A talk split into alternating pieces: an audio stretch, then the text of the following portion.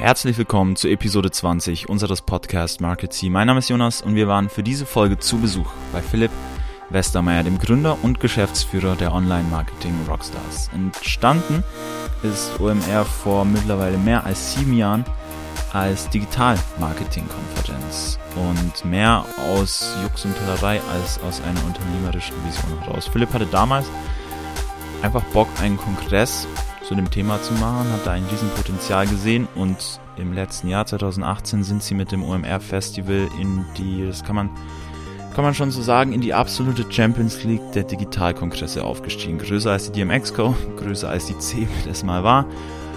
Und ja, mittlerweile ist OMR nicht mehr nur ein Digital-Marketing-Kongress, sondern Philipp hat daraus in den letzten Jahren ein denke, man kann sagen, ein digitales Medienunternehmen gebaut. Sie vermarkten beispielsweise mit ziemlich jeden namenhaften deutschen Podcast. Wir haben geredet mit Philipp über seinen äußerst spannenden Werdegang, seine Zeit, sein Studium in New York, über seine weiteren unternehmerischen Missionen und über aktuelle Digitalmarketing-Themen. Ich für meinen Teil bin großer Fan von Philipp, von OMR, deswegen war es für mich eine, eine ganz besondere Ehre, mich mit ihm zu unterhalten und mit ihm über seinen Werdegang zu reden. Und äh, ja, wir steigen jetzt auch direkt ein, denn it's Marketing Time. Herzlich willkommen. Wir sind heute in Nürnberg. Wir sind auf der OMR Roadshow. Online Marketing Rockstars. Wir haben die Ehre heute hier mit dem Gründer, Geschäftsführer, mit Philipp Westermeier zu sitzen und mal so ein bisschen mit ihm zu quatschen für mich ein ganzes Stück weit irgendwie doch ein Idol geworden in den letzten Jahren. Also ich, ich, ich verfolge seit Ewigkeiten deine Podcasts. Ich bin ja ein Stück weit äh, definitiv Fan dieser ganzen OMR-Sache geworden. Und erstmal mega, mega cool, dass du dir hier noch die Zeit nimmst, jetzt vor dem Event hier. Ihr seid alle noch hier viel am Rumgeschafteln und tun. Servus. Moin, moin. Vielen Dank für die Einladung, für die sehr netten Worte. Das ist ja, jetzt sind ja die Erwartungen riesig. Was soll ich sagen jetzt? Äh, ja, ich glaube, die Erwartungen sind immer groß. Ähm, lass uns einfach vielleicht direkt am Anfang mal einsteigen und so ein bisschen über dich sprechen. Du hast studiert in Hamburg? Unter anderem Dortmund, und? ein bisschen im Ausland. Im Ausland? Hamburg, ja. Okay. Ähm, wie war das? Ich habe ich hab auch gehört, du warst irgendwie von 19 bis 22 warst du in New York. Ja, Direkt genau. mal drei Jahre, in dem Alter. Ja, das lag daran, ich hatte da eine Freundin, die Amerikanerin war und die da gelebt hat. Und dann hat es dich direkt nach New York gezogen. Genau, haben wir da gemeinsam gelebt, für, wegen, der, wegen der Liebe sozusagen. Wegen der Liebe, aus der Liebe. Das, das, das klingt sehr gut. Ähm, jetzt ist das prinzipiell direkt mal irgendwie eine Zeit, in der man sich, glaube ich, sehr stark entwickelt, 19 bis 22. Absolut. Dann ist das eine Stadt, die einen, glaube ich, auch sehr, sehr prägen kann. Was würdest du sagen, was hat das mit dir gemacht, die Zeit da? Also es war extrem intensiv für mich. Das war, ich weiß nicht, ob ich es zu hoch hänge, aber es war sicherlich einer der absoluten äh, zentralen Punkte in meinem Leben bis heute. Jetzt bin ich fast 40, 39. Das hat mein Leben verändert, wenn man halt so jung aus total normalem, bodenständigen Elternhaus kommt, irgendwie Eltern getrennt, Vater nicht besonders erfolgreich, Mutter Lehrerin und halt einfach so aus Essen immer schon, ich war neugierig, war auch in der 11. Klasse schon mal in den USA und so, hatte ein relativ äh, reguläres Schulleben da und dann geht man nach New York mit 19, weil man dann da auch jetzt nicht einfach Touri sein möchte und da irgendwie mal ein bisschen mit dem Doppeldeckerbus rumfährt oder da irgendwie die Freiheitsstatue angucken, sondern um da zu leben, da halt auch irgendwie Geld zu verdienen, eine Wohnung zu finden, im Studentenwohnheim zu wohnen, eine Partnerin zu haben und sich irgendwie ein Leben aufzubauen. Das prägt dich so massiv. Alleine wenn man in einem Studentenwohnheim, wo wir da angefangen haben, so das erste Jahr gewohnt haben, da waren halt alle Leute, die da auch waren, waren halt krass. Jeder, der da ist mit 1920 in New York, ist halt irgendwie driven. Ne? Die wollen alle, da kommst, triffst du jemanden, die machen dann irgendwie ein Praktikum bei den, war damals wirklich so United Nations im Büro von Kofi Annan oder der andere irgendwie bei irgendeinem super Journalisten von ESPN und so. Und ich saß da und so dachte, krass, ey, was da für Leute rumrennen, was die alle für Kontakte haben und Karrieremöglichkeiten und mehrsprachig sind und alles. Und ich war halt so deutsch mit äh, deutschem Akzent, konnte ich Englisch und, und, dann waren da Models und alles, was man sich so vorstellt, diesem, äh, die da alle versucht haben, so ihre anfängliche Karriere zu bauen äh, aus allen Herren Ländern. Und da in diesem Wohnheim und das hat mich schon sehr, sehr, sehr geprägt und ähm, auch viel Ehrgeiz geweckt, den ich vielleicht ohnehin hatte, aber das nochmal so ein bisschen auch weiter ausgerichtet und hat so äh, mir auch natürlich sehr viel gegeben und, und so ein bisschen beschleunigt und viel und Netzwerk gegeben in den USA, was ich bis heute irgendwie habe. War einfach eine, eine schöne Zeit, war auch, eine, auch nicht einfach so, weil wir ganz wenig Kohle da klarkommen. Wie, und dann, wie, hast du dich da durchgeboxt? ich habe da gearbeitet, geldtechnisch? gearbeitet an allen möglichen Stellen, auch natürlich sparsam gelebt ja? Mhm. und, und gearbeitet in, im Restaurant als, als bis hin zu Wasser bringen am Tisch und so, aber dann auch nachher bezahlte Praktika gemacht oder, oder gejobbt bei einer Bank, bei, bei Hugo Boss damals, all solche Sachen. Ja, und meine Freundin hat auch gearbeitet, wir hatten dann ein kleines Studentenwohnheimszimmer uns geteilt. Und dann geht das dann schon irgendwie, ne? Und ich hatte noch von meinem Zivildienst ein bisschen Geld gespart. Und dann bin ich da so reinge, reingegroovt. Aber eigentlich habe ich da Vollzeit gearbeitet und nebenher in Deutschland studiert. Aber war halt in Deutschland. Du, hast, du warst in Deutschland eingeschrieben, hast in Amerika gelebt. Mehr oder weniger nur zum Scheine schreiben oder zum Klausuren schreiben rübergefahren oder habe da jetzt relativ wenig Zeit in Deutschland verbracht in der Okay. Zeit. Das heißt, äh, war das so, dann war das so ein Stück weit nochmal ganz krasser Zünder für den Drive, den du entwickelt hast Auf jeden? Fall, auch zu sehen, was geht und, und wer die Leute sind, die da jetzt irgendwas probieren und die sich jetzt sozusagen versuchen, eine, eine, eine Karriere irgendwie aufzubauen oder sich sozusagen zu positionieren im echten Leben, die sozusagen rauskommen, alle aus ihrer Highschool oder Colleges oder Hochschulen oder, oder im Zweifel bei mir jetzt irgendwie Gymnasium, wo man so rauskommt und, und dann halt versucht, sein eigenes Leben zu finden. Das war natürlich sehr interessant, sich da so ein bisschen umzugucken und es war sehr divers auch. Es war halt nicht jetzt nur irgendwie eine äh, Fachrichtung, es waren halt von dem Diplom, angehenden Diplomaten bis zu einem Model, bis zu irgendeinem Musiker, aber alles halt irgendwie da.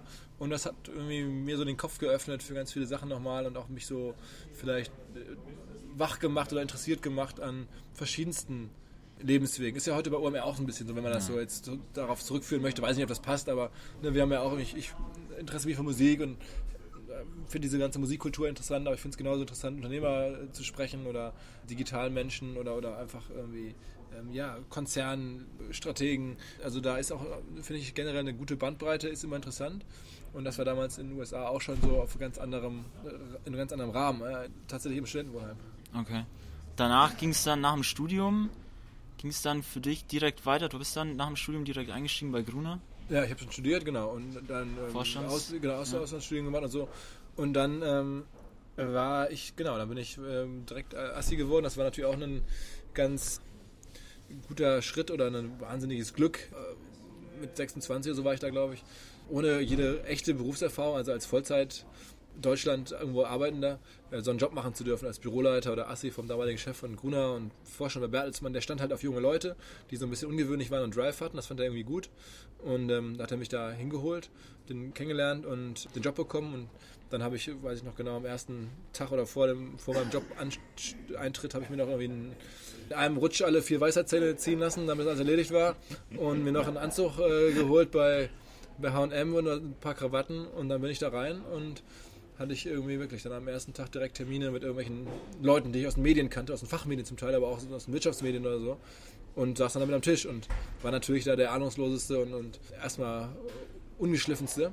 Aber das hat man dann schnell gelernt und dann habe ich da zwei sehr, sehr weitere, sehr, sehr lehrreiche Jahre gehabt, die netzwerkmäßig und vom Ganzen einfach sehr bereichernd waren und sehr viel Einblicke. Du hast die Inbox halt mitgelesen von dem Chef und konntest halt sehen, was da gehen da für Mails rein und raus, wie geht er mit Themen um, was passiert da überhaupt für Sachen. Die zwei Assi-Jahre sind sicherlich wie vier, fünf Jahre woanders in einem normalen, äh, sagen wir mal, Junior-Einstiegsjob.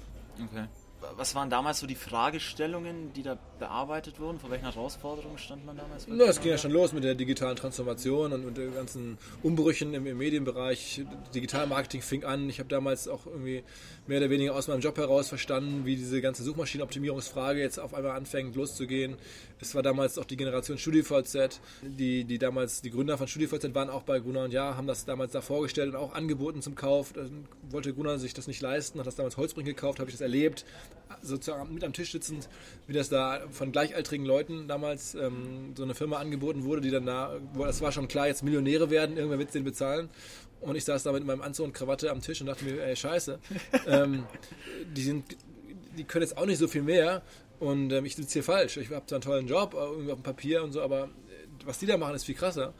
Ja, dann habe ich halt wirklich so typisch Unternehmer aus der Generation Studievorzeit, ja auch, nachdem ich das gesehen hatte, dann mehr oder weniger ein paar Monate gebraucht und dann ähm, mich auch selbstständig gemacht. War das der Trigger Das- für, fürs Gründertum bei dir? Oder für das, die Entscheidung das war dazu? nicht die Entscheidung, aber das war sicherlich so. es passiert ja auch mehr als StudiVZ. Es gab ja ganz viele Firmen, die damals gebaut wurden. Es kam sozusagen nach diesem ganzen nuklearen Winter und dem ganzen Einsturz äh, der, der Börse 2000 und so, kam er da gerade so 2006, 5, 6, 7, kam er gerade so das Internet wieder zurück. Und man sah, es gibt neue Geschäftsmodelle, es ist ein riesiger grüne Wiese. Es gab halt noch viele Firmen, die wir heute kennen, gab es halt gar nicht. Zalando und sowas fing gerade ganz frisch an. Und es bauten sich diese Inkubatoren auf. Es gab so, ich glaube, es war noch Rocket fing damals an und so. Und es gab so viele Momente, wo ich dachte, Mensch, da müsste ich auch dabei sein. Jetzt hier bei Gruner weiter Karriere zu machen, das ist vielleicht nicht das Optimale für mich und, und das, was ich gerne machen möchte am Ende. So war das jetzt dann mit StudiVZ ein sehr gut rausgreifbarer, sehr plastischer Trigger, aber nicht der eine. Es waren sicherlich ganz, ganz viele. Plus natürlich, man muss dafür auch ja irgendwie gemacht sein oder, ich, oder Interesse haben, Unternehmer zu sein und sich zu erkennen, das ist auch nicht so einfach, vielleicht schmerzhaft, aber das trotzdem zu wollen, das ist ja auch ein wichtiger Punkt. Ne? Also es gibt ja nicht nur den Trigger, es gibt ja erstmal die, sozusagen die, das, das Interesse, die, die, die Grundmotivation. Genau. Ja. Dann hast du mit zwei Kollegen von dir gegründet. Ja. Tobias Schlottke, Christian Müller, ja, genau. ich im Kopf habe. Ja. Erstes Unternehmen war Adyard. Das genau. war irgendwie Restplatz. Vermarktung. Genau, also das, ich habe dann natürlich angefangen loszugucken. Wenn ich jetzt gründe in diesem Bereich, brauche ich halt einen jemand, der sich mit Technologie auskennt, weil ich war ja nur Kaufmann und Vertriebler und bestenfalls und ähm, konnte ja sonst nicht so viel und dann habe ich den Tobias kennengelernt oder und dann entdeckt und wir haben uns gefunden so ein bisschen und dann haben wir losgelegt und Christian war ein alter Studienfreund von mir aus Hamburg und dann haben wir uns da zu dritt zusammengetan, mehr oder weniger. Erst Tobias und ich, dann kam Christian ein paar, Monate, oder ein paar Wochen später dazu. Und dann haben wir angefangen mit so SEO-Seiten, wie das auch damals viele gemacht haben, SEO-Seiten gebaut, so optimiert und dann so über Affiliate versucht Geld zu verdienen. Und als wir gemerkt haben, wie das alles funktioniert, wie man Marketing machen kann mit Rest, also wie man, wie man bei Google nach oben kommt, wie man dann da Banner drauf packt und dann dafür Geld bekommt, wenn man da über Arbitrage Geld verdienen kann. Da haben wir das dann sozusagen weiter ausgebaut in Richtung der Restplatzvermarktung, wo wir ganz bewusst ganz viele günstige Restplätze eingekauft haben, auch auf Verlagsseiten. Verlage kannte ich ja aus Gründerzeiten. Ja. Und dann haben wir da im großen Stile Restplatzvermarktung, Affiliate-Marketing gemacht. Und das war unser erstes Modell. Und dann haben wir die Firma, glaube ich, nach anderthalb, zwei Jahren tatsächlich auch dann verkauft bekommen. Und dann hatte ich so ein bisschen so die Situation, die ich eigentlich sein wollte, dann, dann ähm, hinbekommen. Und dann ging es halt weiter. Ne? Dann warst du in so einem Bereich drin, Verkauf von Werbeflächen im Bannerbereich, Displayanzeigen. Und dann kam das neue große Thema, das bis heute irgendwo gibt, Realtime Advertising ist ein großes Buzzword. Und da haben wir uns dann, weil wir das Themenfeld eh kannten, sehr früh draufgesetzt und haben da die zweite Firma gegründet, nachdem wir aus, dem, aus der ersten ja. dann rausgesch äh, ausgeschieden sind. Haben nach Venture Capital so die ganze Palette Alles Investoren ähm, drin gehabt. Dann die erste Firma war sehr, sehr profitabel. Nach ganz kurzer Zeit haben wir richtig viel Geld verdient. Wie, ohne, ohne Investoren. Wie, wie kriegt man eine Firma in eineinhalb Jahren quasi exit ready? Also ja, das, das ist eine gute Frage. Das war damals halt in dieser Zeit äh, unglaubliche Skalierungsmöglichkeiten. Du kauftest halt einmal einfach viel, viel mehr Bannerfläche ein. Dann musstest du einfach nur anrufen und sagen, ich nehme noch mehr ab. Und hast da dann irgendwie Werbeflächen draufgepackt. Und wenn das einmal das Modell so war, dass es funktionierte, dass die, die Banner, die wir, da, die wir ausgesteuert haben, Klickraten gezeigt haben und Käufe generiert haben, ähm, und uns entsprechend Provisionen organisiert haben, die höher waren als unsere Einkaufskosten, dann war das sehr, sehr gut skalierbar. Also war ein ganz flaches Modell am Ende, wo man einmal verstehen musste, wie es funktioniert, einmal die, die Technologie und die richtigen Parameter kennen musste. Und dann war das tatsächlich ohne groß, dass man jetzt eine Marke aufbauen musste oder einen Lagerbestand herstellen musste oder, oder Maschinen bauen musste oder irgendwas. Das war dann ganz, ganz flach.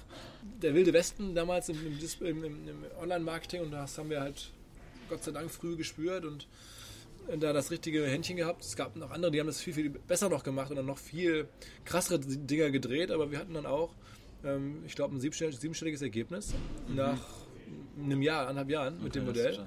Und das ist halt nicht so einfach, ähm, wie ich heute weiß. Aber das ist uns damals recht schnell gelungen. Und sicherlich ganz viel Glück, Timing, das richtige Thema, das Talent von Tobias, die Technologie mit meinen vielleicht Vertriebsmöglichkeiten. Und dann hat es gepasst. Ja. Das heißt, du bist, du, du, hast in dieser Zeit auch immer die Rolle des Business Developers eingenommen? Ja, so absolut. Ja, also ich war ja mal Geschäftsführer, Gründer, aber auf der, auf der kaufmännischen Seite Leute finden, Kunden finden, Traffic einkaufen, all die Sachen. Ja. Mit, mit, Christian zusammen und der Tobias, der hat die, das ganze Ding gebaut, auf dem wir da gearbeitet haben. Gab es da schon irgendwie so ein Kernding, wo du sagst, das habe ich mir aus dieser Gruner-Zeit mitgenommen? Vielleicht mal abgesehen vom Netzwerk am nee, Ende, weil nee, das ja. Das da, also das Business, was wir da gemacht haben, hatte mit Kuna nichts zu tun, gar nichts. Okay. Aber ich sag mal auch so von den Skills, die du aus dieser Zeit da rausgenommen hast, das, was du gesehen hast? Ja, sicherlich gewisse Kommunikationsfähigkeiten. Okay. Das ist ja mit das Entscheidende überhaupt. Ja. Generell irgendwo im Business, Kommunikationsfähigkeiten. Und als Assi wird das natürlich sehr, sehr gut trainiert. Also du musst ganz viele Mails schreiben, du kommunizierst für jemanden anderen, der sehr relevant ist, der viel älter ist als du und viel, viel erfahrener und du hast ständig halt Kommunikationsthemen. Und also wenn man so in dem Assi-Bereich guckt, was man da lernt, dann ist es sicherlich die richtigen Prioritäten zu setzen und dann halt zu kommunizieren. Und das habe ich mitgenommen. Aber das hat jetzt nichts mit Okay. unserem Business Ja, ja. zu tun. Also Okay. äh, das war anders. Dann danach kam Mitrigo, das war, das habt ihr dann auch recht zügig, glaube ich, Genau. wieder verkauft. Genau, das, das war das, von dem ich gerade schon sprach, Ja. dieses Venture Capital finanzierte Realtime Advertising, Einkaufsoptimierung, technologiebasiert. Genau, da haben wir, das haben wir zweieinhalb Jahre gemacht, und glaube ich so ungefähr. Und dann haben wir es an Axel Springer verkauft, an Zanox. Und das hat aber nicht gut funktioniert. Da haben wir so nach einem halben Jahr festgestellt, dreiviertel Jahr, das gesamte Management der Tochterfirma von Axel Springer, Zanox, heute heißen die A-Win, Riesenunternehmen, wurde ausgetauscht. Also die, die uns gekauft hatten, da wurden komplett gewechselt. Und das neue Management, Engländer, mit dem wir uns heute sehr gut verstehen, haben aber damals zu uns gesagt, Mensch Jungs, das passt hier so nicht so richtig. Ich hätte euch nicht gekauft, ich brauche euch hier nicht, so mehr oder weniger. Und dann haben wir gesucht, wie wir das klären können. Dann haben wir die Chance bekommen, die Firma zurückzukaufen. Haben das dann gemacht und haben dann irgendwie Gespräche wieder geführt, ein bisschen selber wieder weitergemacht und dann das aber nicht, nach nicht allzu langer Zeit an Zalando verkauft. Okay. Dann waren ich noch so ein halbes Jahr bei Zalando und die beiden Kollegen ungefähr zweieinhalb Jahre ähm, bei Zalando in, und haben da gemeinsam mit natürlich den ganzen Zalando-internen Leuten das, was heute Zalando Media Solutions ist, also den Vermarkter, Werbeeinkau Werbevermarktung für Zalando ähm, gemacht. Und dann ist quasi danach, oder schon währenddessen, oder? Ein Stück Währenddessen, weit genau. OMR ist, ist währenddessen entstanden, ist schon, glaube ich, zu Etihad-Zeiten sogar entstanden. Ah, okay. Äh, 2011 ging das los. Weiß nicht mehr ganz genau, was ich da eigentlich hauptberuflich gemacht habe. Und da war das als Hobby, dass ich eine Konferenz gemacht habe, so, weil das ganze Business da mit, mit Banner, Einkauf, Verkauf und, und, und ne, Menschen mit Cookies verfolgen und sowas, das war sehr technisch Ja. und wenig, wenig kreativ und, und, und wenig medial. Und so eine Konferenz zu organisieren, das hatte zumindest ein bisschen was von Medien, so wie das ja bei Gunnar und so auch eigentlich mein Wunsch war. Und dann war ich halt hauptberuflich äh, sozusagen in einem Money-Job und nebenberuflich habe ich dann so ein bisschen da meine Leidenschaft an der Konferenz gemacht, mit Musik auch dabei direkt von Anfang Ja. an und da ungewöhnlichen Referenten. Und das dann halt so einmal im Jahr, die ersten Jahre. Ne? Daneben aber auch schon Seminare gemacht, zusammen mit der Hamburg Media School, mit einem Freund und Professor. Und so wuchs dann langsam nebenher dieses, was wir heute OMR haben, so, so heran. Ne? Seminare, die Konferenz, dann irgendwann Journalisten oder ein, zwei Redakteure eingestellt, dann das, das Portal, Jobbörse angefangen. Und so kamen die einzelnen Elemente dann immer mehr zusammen und rund um die Marke OMR dann irgendwann. Das heißt, du hast Stück für Stück begonnen mit der Konferenz quasi so dein eigenes Medienunternehmen mittlerweile Absolut, aufgebaut. genau. Es war mein, natürlich am Anfang für mich nicht klar, dass es geht, aber ich habe gemerkt, die Konferenz kriegt man größer. Es gibt ganzjährig Bedarf. Das Thema Online-Marketing Rockstars wird auch bei Google sogar gesucht im, im Juli oder im August, also weit weg von dem eigentlichen Termin. Und dann habe ich halt gemerkt, dass da kann man mehr machen, da kann man so einen kleinen Fachverlag vielleicht machen. Und dann habe ich irgendwann vor jetzt noch gar nicht allzu langer Zeit gemerkt, man kann vielleicht sogar noch mehr machen, man kann vielleicht sogar ein Medienhaus bauen auf der Basis eines Fachverlags. Aber das ist wirklich dann eine Evolution von mehreren Jahren und die ersten Jahre war das berufsbegleitend. Viele, die mich da jetzt nachfragen oder mit denen ich darüber rede, die, das ist wichtig zu verstehen, dass das OMR die ersten Jahre hat halt wachsen können, ohne dass da Gehälter bezahlt werden mussten, weil ich halt woanders versorgt war und das als Hobby gemacht habe und weil viele Leute so auch hobbymäßig mitgeholfen haben. Ne? Okay. Der Christian Bützer, der bei LinkedIn und bei Adobe gearbeitet hat, Leute von der Hamburg Media School. Das war nie so, dass wir da jetzt sofort als klassisches Startup losgelaufen sind. Das, das kam halt auch mehr oder weniger Schritt für Schritt, auch zufällig, auch so ein bisschen, na das passt, das passt nicht, lass mal weiterentwickeln. So ist das ist jetzt nicht am Reißbrett entstanden und man sagt, okay, Businessplan, und jetzt ziehen wir es hoch und nehmen jetzt Geld auf. Deswegen ist ja auch die Situation heute so, dass da keine Investoren oder so in der Firma Ja. sind, weil das nie ein Thema war.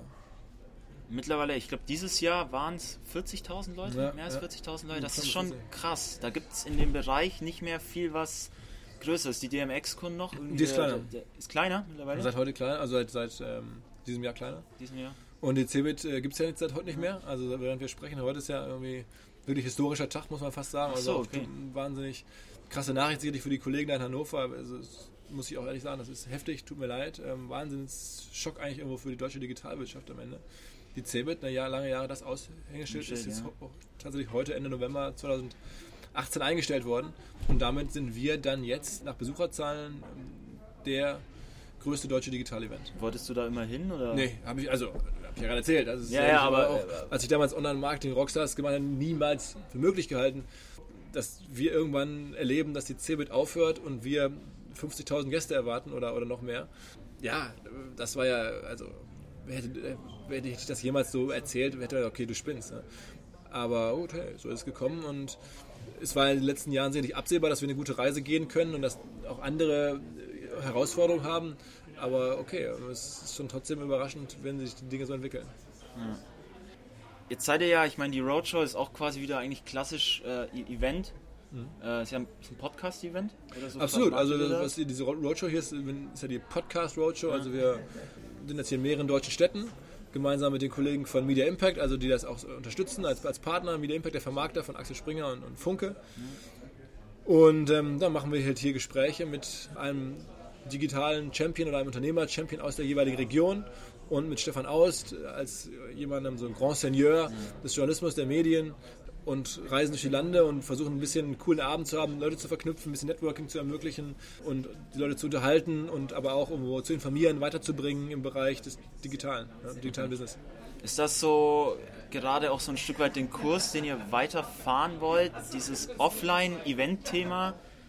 Irgendwie digital nochmal größer aufzubauen? Absolut. Also das Marketing ist quasi nächstes Level jetzt. Ist ja, das also das, was du siehst? Oder?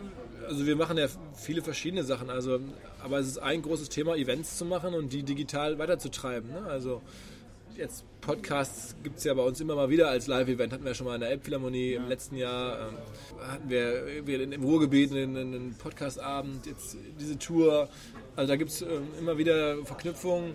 Wir machen eine Party die dann auch natürlich digital weiterlebt, die dann viele bei Facebook sehen. Also da wird es immer, immer wieder neue Formate geben. Und dann gibt es halt rein mediale Produkte, wie so Studien, die wir schreiben, die dann aber wiederum auch flankiert werden von einem Offline-Event, wie einem, wie einem Seminartag oder wie das Deep Dive. Also da, wir mischen das so ein bisschen. Das ist, glaube ich, auch die, die, die neue Art, Medien oder insbesondere Fachmedien zu transportieren, ist, du musst es halt mischen. Du musst online und offline verknüpfen. Es geht halt weder das eine noch das andere alleine. Das Online alleine monetarisiert zu schlecht, offline alleine funktioniert zu schlecht. Würdest du sagen, OMR ist eins der oder ist das große deutsche Digital Native äh, Medienunternehmen? Naja, das wäre schon äh, jetzt sehr vermessen, das ist schon sehr mutig formuliert. Das sind wir vielleicht eines Tages mal. Noch sind wir das nicht, noch sind wir eher eine, eine, eine Plattform für für digitales Marketing und ein paar erweiterte Themen. Und, und ein Podcast vom Markt, da sind wir auch mittlerweile ein größerer oder ein großer in Deutschland für den kleinen Markt, aber das sind wir schon, aber Schritt für Schritt. Also ich glaube, wir werden sicherlich noch ein spannendes Medienhaus werden können. Die Chance ist da. Daran müssen wir jetzt weiterbauen. Aber ja, noch sind wir da eher im Digitalmarketing, vor allen Dingen mit Kernfokus und rechts und links was ein bisschen drumherum. Du hast mal gesagt in einem anderen Interview, du willst nicht, dass OMR und auch das OMR Festival, gleich darum ging es gleich explizit, nicht, nicht wird wie das P1. Ja. Dass das war ja. der, der Top-Club in München, mittlerweile will da kaum noch wer hin. Ja. Ich meine, ihr seid ja jetzt echt auf einer Wahnsinnswelle mitgeschwommen. Also ihr seid, seid im richtigen Zeitpunkt eingestiegen und diese ganze Welle Digital-Marketing, die da jetzt über die Lande gerollt ist, komplett mitgenommen. Ja. Was siehst du für dich dann auch so als nächste Schritt oder hast du eine Vision von deinem Konstrukt oder von dem Konstrukt OMR, wie das in Zukunft aussehen soll, dass es nicht das P1 wird irgendwann? Also ich glaube, dass es das nicht das P1 wird, das ist mm, auch eine Frage der Exekution. Du musst halt weiter dich wirklich dazu zwingen, abwechslungsreich zu sein, innovativ zu sein, die Marke aktiv zu halten, die Marke überraschend zu halten, die Marke ein bisschen edgy zu halten. All das ist, ist halt eine, eine Frage der Markenpflege, der, der, der Produktgestaltung und natürlich in unserem Falle insbesondere. Das ist das eine. Und die Vision äh, für, für OMR als, als Medienfirma, das ist eine andere Frage. Das entwickelt sich laufend. Also so die eine fixe Vision habe ich nicht. Aber klar, wir versuchen jetzt im Finanzbereich was Neues aufzubauen. Ähm, also was wir im Digitalmarketing geschafft haben, so 360 Grad alle möglichen Medien rund um ein Thema äh, abzudecken mit Events und allem drum und dran. Das wollen wir halt auch gerne im Finanzbereich schaffen. Da sind wir gerade drauf und dran. Und wer weiß, also dann bauen wir gerade einen Podcast-Vermarkter äh, mit auch ja, zum Teil nationalen Entertainment-Stars. Ja, ähm, da kommen hoffentlich demnächst noch weitere dazu. Wir vermarkten nahezu jeden großen deutschen Podcast, ähm, außer von Böhmermann. Den vermarkten wir nicht, okay. das, das, machen die selber. Ansonsten vermarkten wir eigentlich alles, was, was da irgendwie eine Rolle spielt.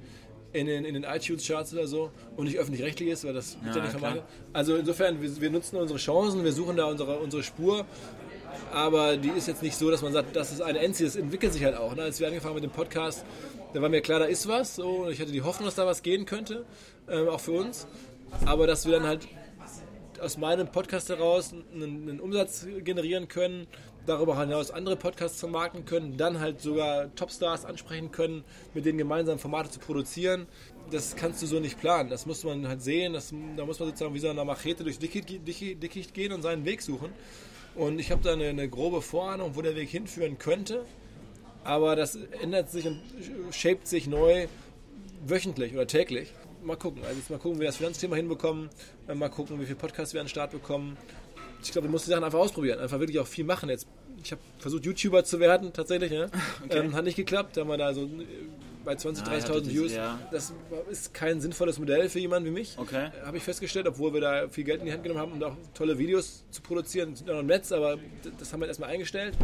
Ähm, jetzt bin ich gerade dabei und spiele so ein bisschen mit Instagram rum. Ne? Mal gucken. Also das ist einfach mein Hobby. Jetzt spiele ich da rum und habe da weiß nicht, jetzt irgendwie knapp 2000 Follower. Also gar nichts im Vergleich zu den großen dieser Szene.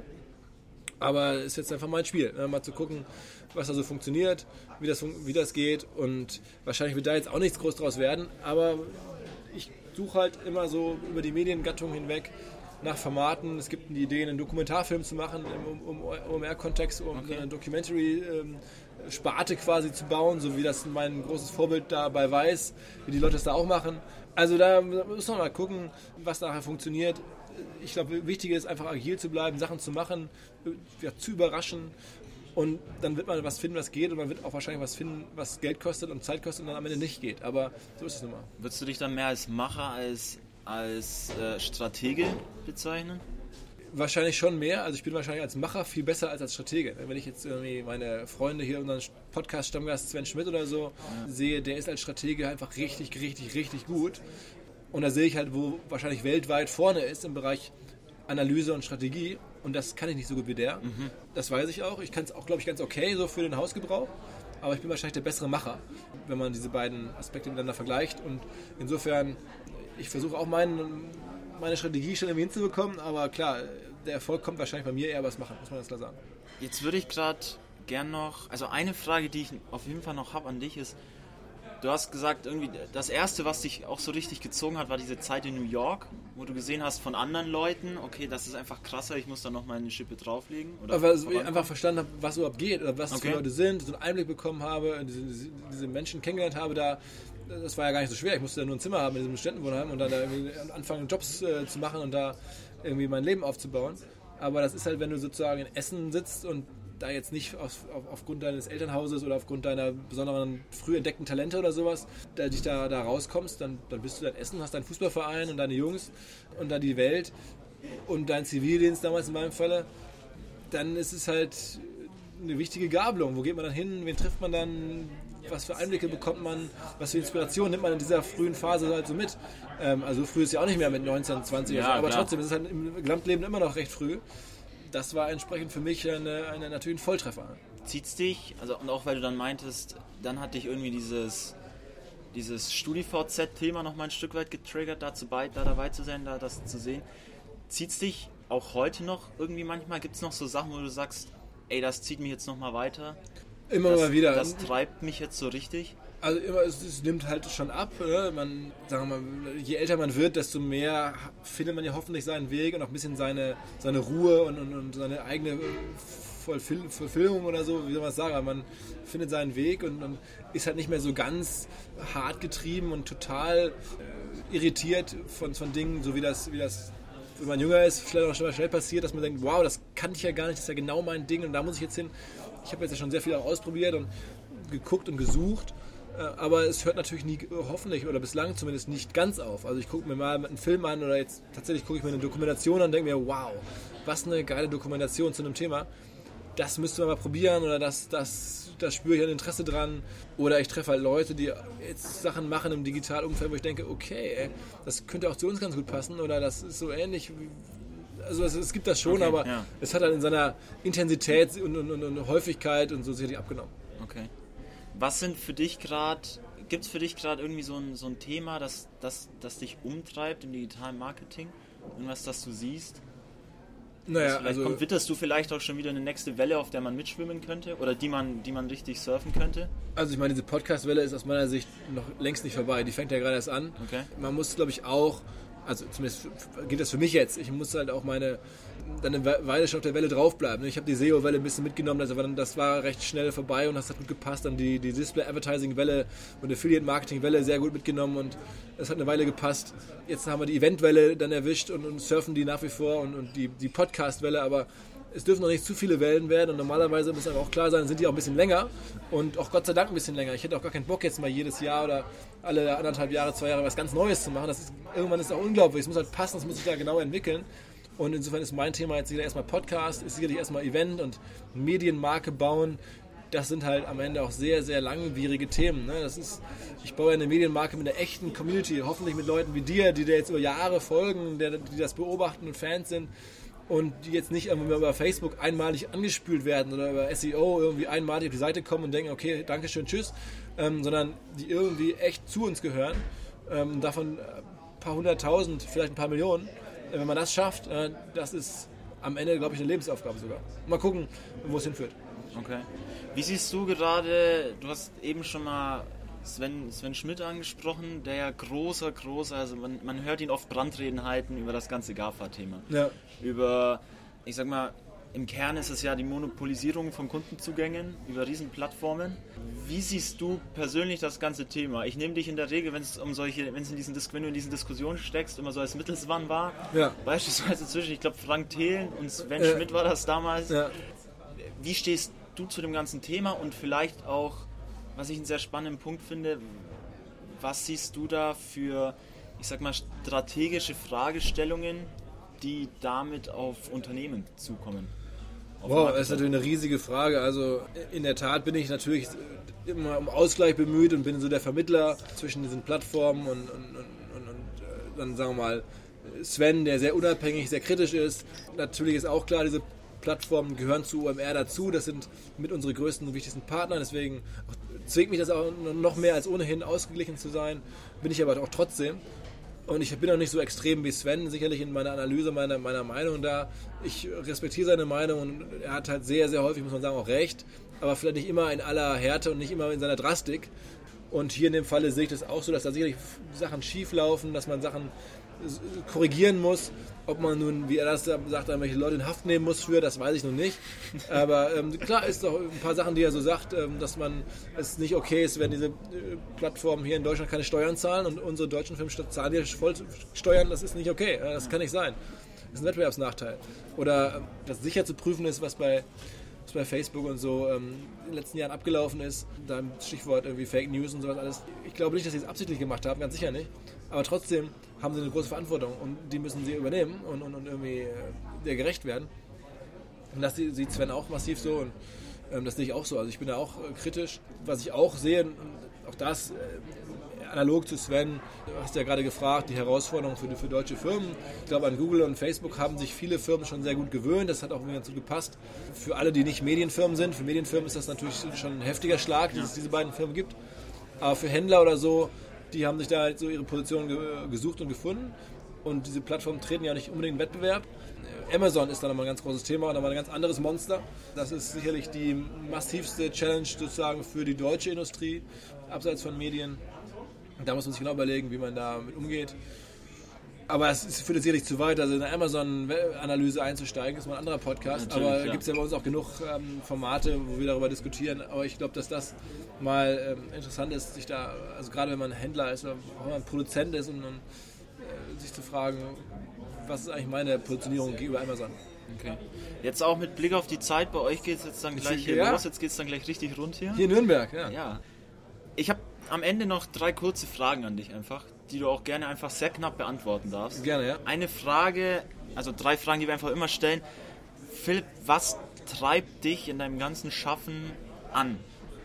Boah, total schwer zu sagen, was treibt mich an. Also irgendwo natürlich, das ist das Einfachste, nicht das Wichtigste, aber sicherlich naheliegend ist irgendwie ein gewisser wirtschaftlicher Erfolg und eine wirtschaftliche Sicherheit vor allen Dingen. Also ich ne, habe das aber auch in den letzten Jahren immer alles gemacht, um irgendwann mal Sicherheit zu haben für, für meine Familie, für mich und einen gewissen, gewissen Wohlstand zu haben. Ich bin da jetzt nicht auf der Jagd nach Millionen und, und sowas, aber ich oft schon irgendwie ein gutes Leben zu haben in der heutigen Welt und allem, was dazugehört. Das ist sicherlich der einfachste Punkt. Dann auch eine große Leidenschaft, Medien zu machen, irgendwo zu unterhalten, zu informieren, Leute zu, zu vernetzen. Das sind Sachen, die passen wirklich gut zu mir. Ich bringe Leute zusammen, privat, beruflich. In jeder Lebenssituation habe ich Spaß an Menschen, habe auch privaten großen Bekanntenkreis in verschiedenen Ländern und Städten und so. Und das ist irgendwie so mein Berufsleben übergeschwappt oder übernommen. Das ist, ist einfach so natürlich gekommen und auch das Interesse an Entwicklung, an Inhalten, an, an, Journalismus, an Medien am Ende. Seien es nun Fachmedien oder auch Medien war schon immer mein Ding. Auch als ich irgendwie, weiß nicht, 10, 12, 13 war ich bei der Schülerzeitung und beim Lokalradio und sowas alles.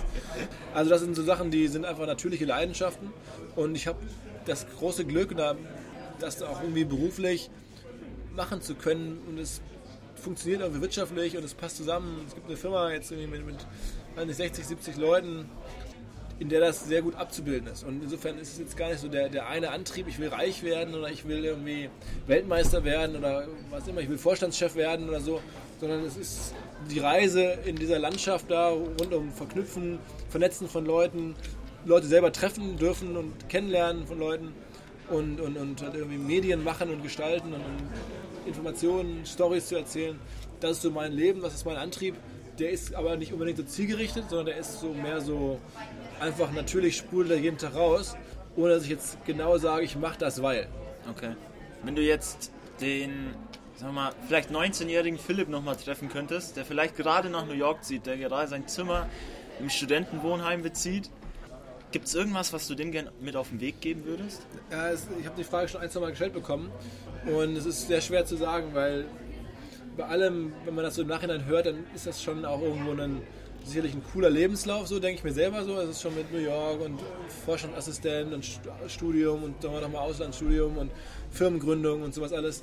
Das war eine, ist natürlich eine tolle Reise. Allerdings war das auch so, dass ich immer sehr angespannt war oder immer auch sehr ehrgeizig und auch sehr, ich, ich, war nie, ich wusste nicht, ob was kommen würde. Ich wusste nicht, dass es so klappt. Ich war, als ich in New York war, da wusste ich nicht, ob ich es jemals schaffe, mit diesen ganzen anderen Leuten, die man da traf, mitzuhalten oder mitzuspielen oder ob man da irgendwie so der Outsider ist, der da mal reingerutscht ist und irgendwann wieder zurück nach Essen geht, weil man merkt, hier ist ein anderes Spiel, das, da, da, da komme ich nicht so richtig klar oder so.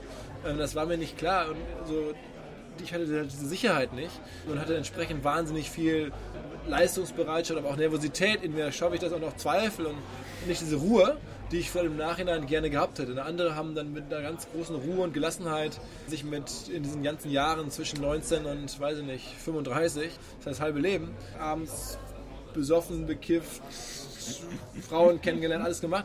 Das habe ich immer eher auch mit etwas gebremsterem Schaum gemacht, weil halt dachte mir, okay, ich muss mich darauf konzentrieren, dass ich meinen Kram hinkriege und dass ich irgendwie hier, hier reingehöre und meine Ziele erreiche oder meine, meine Wünsche oder, oder Träumen nachlaufe. Und ich habe jetzt, kann nicht so viel spielen und so viel so entspannt sein. Und das bereue ich nicht, aber das würde ich irgendwie dem äh, jungen Philipp dann vielleicht sagen, sei auch mal entspannt. Aber es sagt sich halt so leicht. Es ja, fällt so ja, schwer. Man, man, weiß ja nicht, ob man. Es kann dir auch keiner versprechen, dass du da hinkommst, wo du gerne hinkommen möchtest. Ja. Und jetzt im Nachhinein, wo ich das weiß, wäre ich gerne hier und da entspannter oder, oder anders gewesen und nicht so, so extrem diszipliniert oder so. Aber ich wusste es halt nicht und ich musste halt irgendwie sehen, dass ich zurechtkomme und vielleicht war das auch der Grund, warum es überhaupt geklappt hat am Ende, dass ich halt so besonders engagiert war und immer so besonders ja, bemüht war bei vielen Sachen. Das hat dann vielleicht dazu geführt, ich glaube, manchmal habe ich sehr, mich sehr bemüht und es wäre auch mit ein bisschen weniger gegangen. Aber tja, deswegen jetzt jemandem zu empfehlen, sei weniger bemüht. Es reicht auch manchmal 80 Prozent und du musst nicht immer Vollgas geben. Das ist auch der falsche Ratschlag, ganz sicher. Also ich glaube, der richtige Ratschlag ist schon, wenn du was hast, was dich begeistert, dann gib alles. Dann, das ist irgendwie das, was wir, die letzte Frage, die wir eben stellen. Du hast für dich quasi jetzt noch einen letzten Satz, den du, den du, keine Ahnung, jedem, der das hört, mit auf den Weg geben kannst. Irgend, vielleicht ein Zitat von dir, den du vielleicht, das du vielleicht mal irgendwo hattest. Irgendein Satz, unter dem dein Name steht oder unter dem du vielleicht mal deinen Namen sehen wollen würdest. Also ich habe so eine ähnliche Frage gibt es ja auch im Podcast von, von Matze Hilscher, Hotel Matze, ähm, der da immer fragt, was man auf dem Plakat drucken würde. Und da habe ich damals ja auch schon drüber nachgedacht. Und eines der schon echt guten Zitate, die mir vor kurzem untergekommen sind, ist jetzt nicht von einem großen Literaten, sondern von meinem äh, Kumpel Moritz Fürste, der, der, der ehemalige Weltklasse-Hockeyspieler, heutige Unternehmer, Freund von mir aus Hamburg. Und der sagt immer, jetzt sind die guten alten Zeiten. Und das sehe ich jetzt mittlerweile auch so und finde das eigentlich irgendwie ganz treffend. Danke, Philipp. Alles klar, sehr gerne. Alles klar, Leute, das war Folge 20 unseres Podcasts Marketing. Wir hoffen, ihr konntet für euch was rausziehen. Wir hoffen, oder ich hoffe, ihr hattet ähnlich viel Spaß wie ich bei dem Gespräch. Wir hören uns in der nächsten Folge wieder. Schaut rein, folgt uns auch gerne auf Soundcloud, iTunes oder mittlerweile auf Spotify, um keine Folge mehr zu verpassen. Bis zum nächsten Mal. Nicht abwarten und Tee trinken, sondern rausgehen und einfach mal machen.